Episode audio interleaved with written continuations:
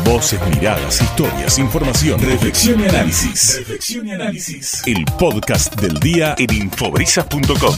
Bueno, vamos a saludar y a sumar a Brisas segunda edición a Héctor Rañoli. Él es el director de tránsito del municipio. Héctor, un placer. Gastón Trixuc te saluda. ¿Cómo te va?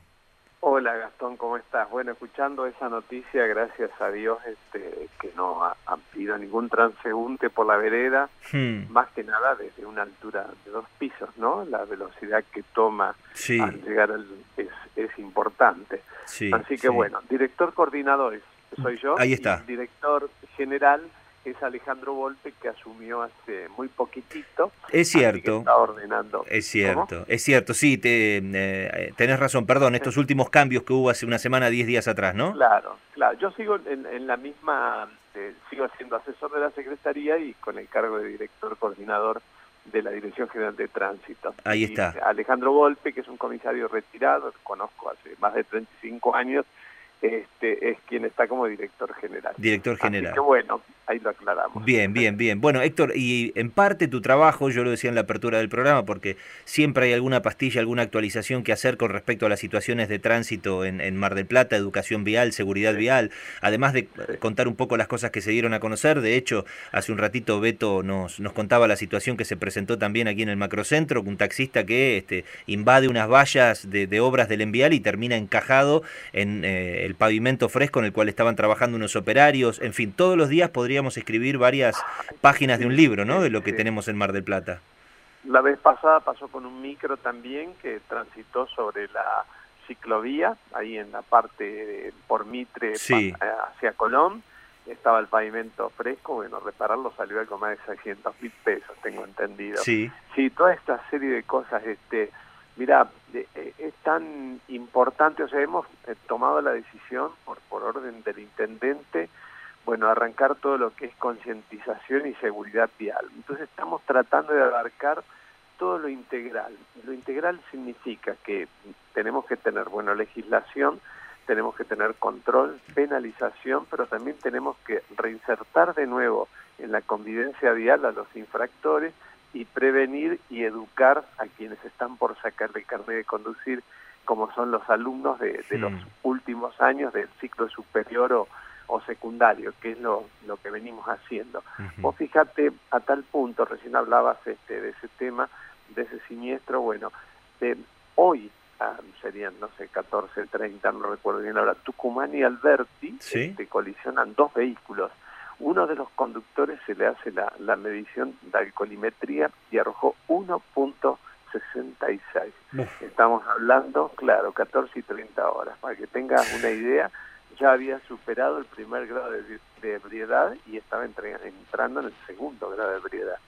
Entonces, este, acá tenemos toda una, mezcla de, alcoholemias, eh, tuvimos otro hace poquito también, hace un par de horas o menos, acá en Roncini y Brown, también no respetar las prioridades, el velocidad excesiva, un camión en piste la moto, la moto queda abajo, bueno, el motociclista al regional, presionado, al eh, IGA, y este es difícil, es difícil y estamos usando todas las herramientas posibles para cambiar toda esta tendencia, que la gente empiece a tomar conciencia.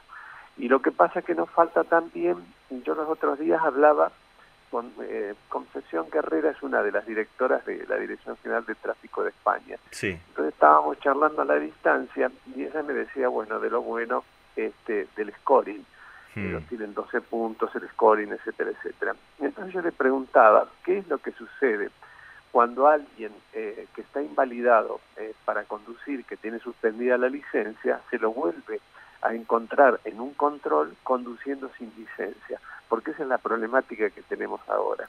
Entonces me dice preso. Claro seis meses a tres años. Entonces a veces cuando nosotros copiamos cosas de otros países, tenemos que ver que en otros países puede funcionar re bien el scoring, pero porque también existe la otra instancia, que aquel que perdió los puntos y vuelve a manejar va a terminar procesado penalmente. En cambio acá no, acá es como una noria. Es decir, nosotros hemos encontrado a personas acá en Mar del Plata por cinco o por seis este, veces y eh, con la licencia de conducir suspendida, va, eh, saca el auto, paga la multa, saca el auto y vuelve a conducir sin licencia. Entonces, ¿hasta qué punto nos sirve a veces el scoring, ¿me entendés? Sí. Porque lamentablemente vuelve a conducir. Entonces tenemos un vacío legal en estas personas que entran en una desobediencia y en que no les causa ningún efecto estar sin la licencia. No, es como decir, bueno, si eh, pensar que el alcohol cero va a solucionar todo.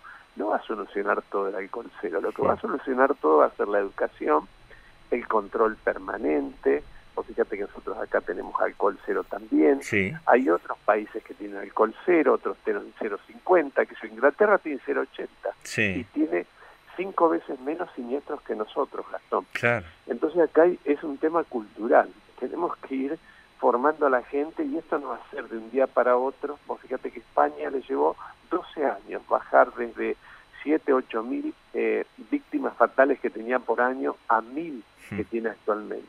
España es el cuarto país en el mundo con menos siniestralidad vial. Hmm. Entonces, hablando con el director del Observatorio Vial de toda España, Gómez, este, él me decía a mí que lo primero que hicieron es todos los lunes dar a conocer las cifras de fallecidos en España.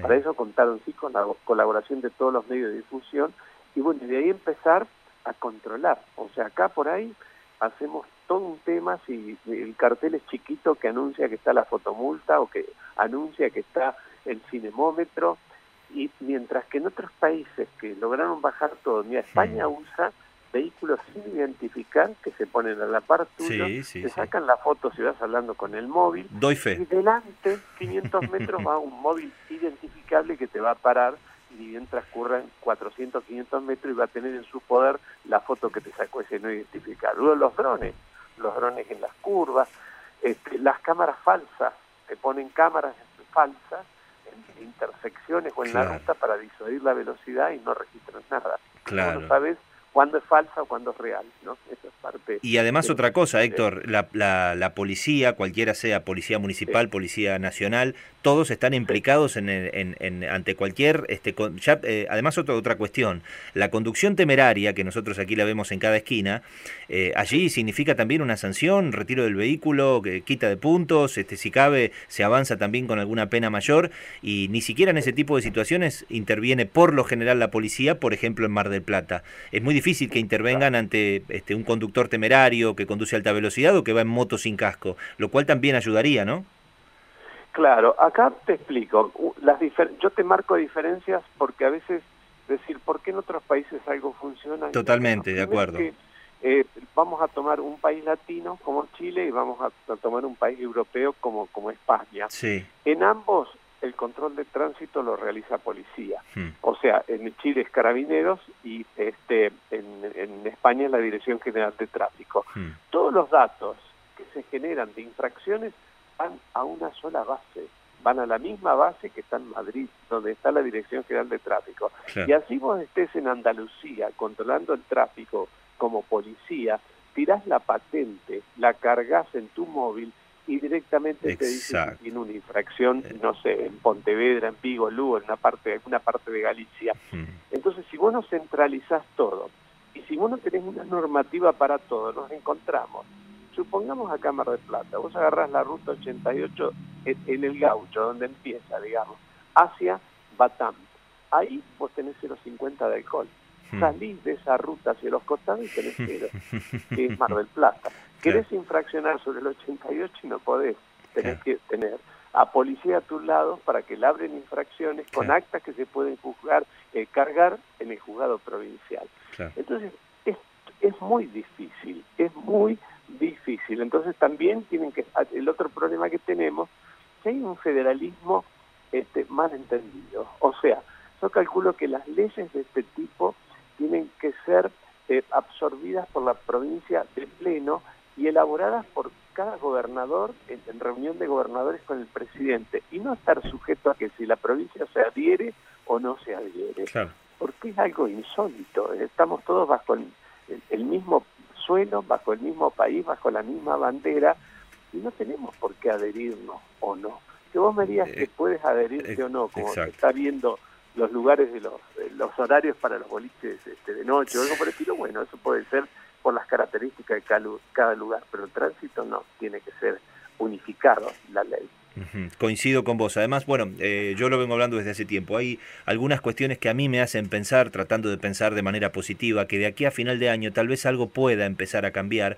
Y lo mencionaba desde lo que está pasando a nivel local con, con las fotomultas, con estas charlas que ustedes están dando en los colegios y también a los conductores profesionales. Pensaba a nivel provincial con, si querés, la ley de alcohol cero como para que sea una medida más, con el scoring a nivel eh, nacional, ya no, no solo a nivel provincial. Y después esta iniciativa de Luchemos por la Vida y, eh, Sergio Massa presentada en la Cámara de Diputados para reducir significativamente la velocidad en las calles de barrio. Digo, bueno, son paquetes que por lo menos, eh, evidentemente alguien está tomando nota de que mueren cuatro o cinco personas por día en el país en los mal llamados siniestros de tránsito, ¿no? Y que el índice de siniestralidad es brutal.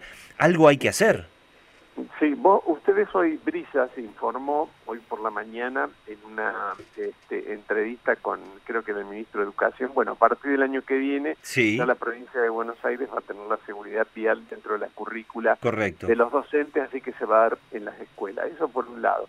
Por otro lado, yo presenté un proyecto, porque yo integro también el comité consultivo de la Agencia Nacional de Seguridad Vial. Somos unos 20 a nivel país, dentro de los que se encuentra el representante de los fabricantes de motos, de autos, etcétera, etcétera. Bueno, en el 2020 yo presenté un proyecto para modificar, eh, modificar no, sino que todas las motos de circulación con menos de 200 centímetros tengan freno combinado y de más de 200 tengan ABS. O sea, ¿qué es lo freno combinado? Es que si vos vas en moto, tanto apretás el manillar o en pie, con cualquiera de los dos siempre frenan las dos ruedas, con una carga mayor sobre la delantera de un 70% porque se transfiere el peso hacia adelante en la acción de desaceleración. Entonces, y el ABS, este, ¿por qué? Porque los motociclistas, ante la percepción del peligro y la forma, es muy difícil regular el frenado. Entonces lo que hace es bloquear la rueda y muchos llegan caídos hmm. este, al, lugar del hecho u otros se caen quizás de cruce de un perro porque les cualía la moto y bueno, esa ley, ahora ese, esa propuesta salió con ley, así que a partir entre el 2024 y 2025 todas las motos hasta 250 centímetros cúbicos van a tener que tener freno combinado. Y de 250 para arriba van a tener que eh, tener este ABS, es decir, esa intermitencia que son 25 veces trabaja sobre un segundo eh, apretando, comprimiendo este, la cinta de frenos o el, disco a los efectos de, no bloquear la rueda. Entonces, bueno, hay cosas que eh, porque a veces vemos en otros países, pero ¿sabes qué pasa? En otros países también tenemos otras tecnologías. Las otras tecnologías hacen que eh, muchas veces no ocurran siniestros viales porque alcanza a detectar este, la cercanía con otro vehículo, con un peatón, y en otros casos, cuando ocurren siniestros, las consecuencias no son tan graves, hmm. precisamente porque vienen con airbags, eh, ahora los últimos de, de, última gama vienen con un airbag entre los dos asientos, porque en los choques laterales, una de las mayores lesiones es el impacto entre la cabeza del conductor y del acompañante. Después vienen también con el sensor que detecta el peatón y detecta el ciclista.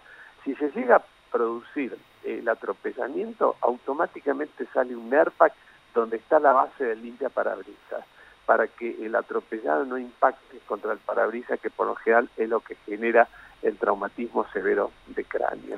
Y este bueno, a partir de todo esto, yo le muestro a los chicos en la escuela o a veces a los de libre, cuando el segundo donde estemos dando, hoy día en dos escuelas, mañana tengo dos tardes del último año de cada escuela. Entonces les muestro los siniestros reales eh, que yo he analizado en, en mi larga carrera y este bueno, les muestro cómo viaja un cuerpo cuando hay una desaceleración cero que viene sin cinturón de seguridad atrás y cómo mata al que va adelante. Como el cuerpo de, de 60 eh, kilos pasa a pesar 20 veces más, o sea, pasa a ser 1.200 kilos, que es un proyectil que impacta en el respaldo del que va adelante o del, del acompañante. Y lo que podría haber salvado al conductor o al acompañante, que es el airbag y el cinturón, termina matándolo su propio compañero pasajero este, que va atrás sin el cinturón.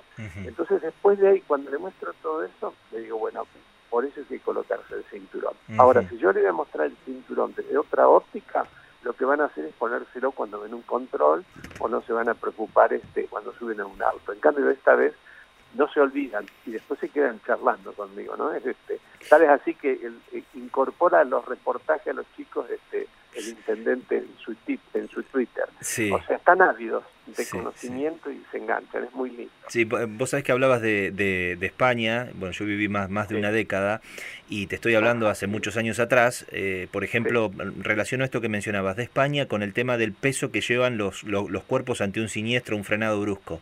Bueno, una de las cosas que vemos, por eso es, muy grande el tema este eh, de tratar de mejorar el tránsito y por eso yo siempre apuesto por eh, la educación, la prevención, control y sanción y siempre que esos eslabones funcionen así, porque hay gente que ya tiene sus prácticas y a las cuales de alguna manera se tiene que readaptar y después para tratar de que en un futuro las generaciones venideras ya tengan otros valores inculcados y no sea tan, tan difícil. Y vos sabés que una de las cuestiones era que eh, nosotros lo vemos aquí habitualmente, cuántos perros van hasta incluso sueltos en las cajas de las camionetas. Bueno, eso le muestro también en un Power. Eh, bueno, por ejemplo, y vos sabés que hay unos cinturones que se venden que no es más que un, precinto con un ganchito y a vos te obligan, si llevas un auto en, en Europa, eh, en la cabina, un auto por supuesto, tiene que estar con su cinturón de seguridad el perro enganchado. ¿Por qué? Por la seguridad del perro. 20 veces el peso. Claro. Son 20 veces, claro. El peso sale. Yo, mira, les muestro ahí un Power, que yo les muestro, esto fue un accidente acá en enero, les muestro, aparte, cosas recientes. Eh, accidentológicamente les comento cómo ocurrió el siniestro y cuál fue el resultado. Entonces, una, una, un utilitario tipo Kangoo Partner que vuelca, pierde el dominio acá en Viboratá, y van cinco personas a bordo, cada una con su cinturón, pero una de las personas, una femenina, llevaba un bebé de un año en brazos.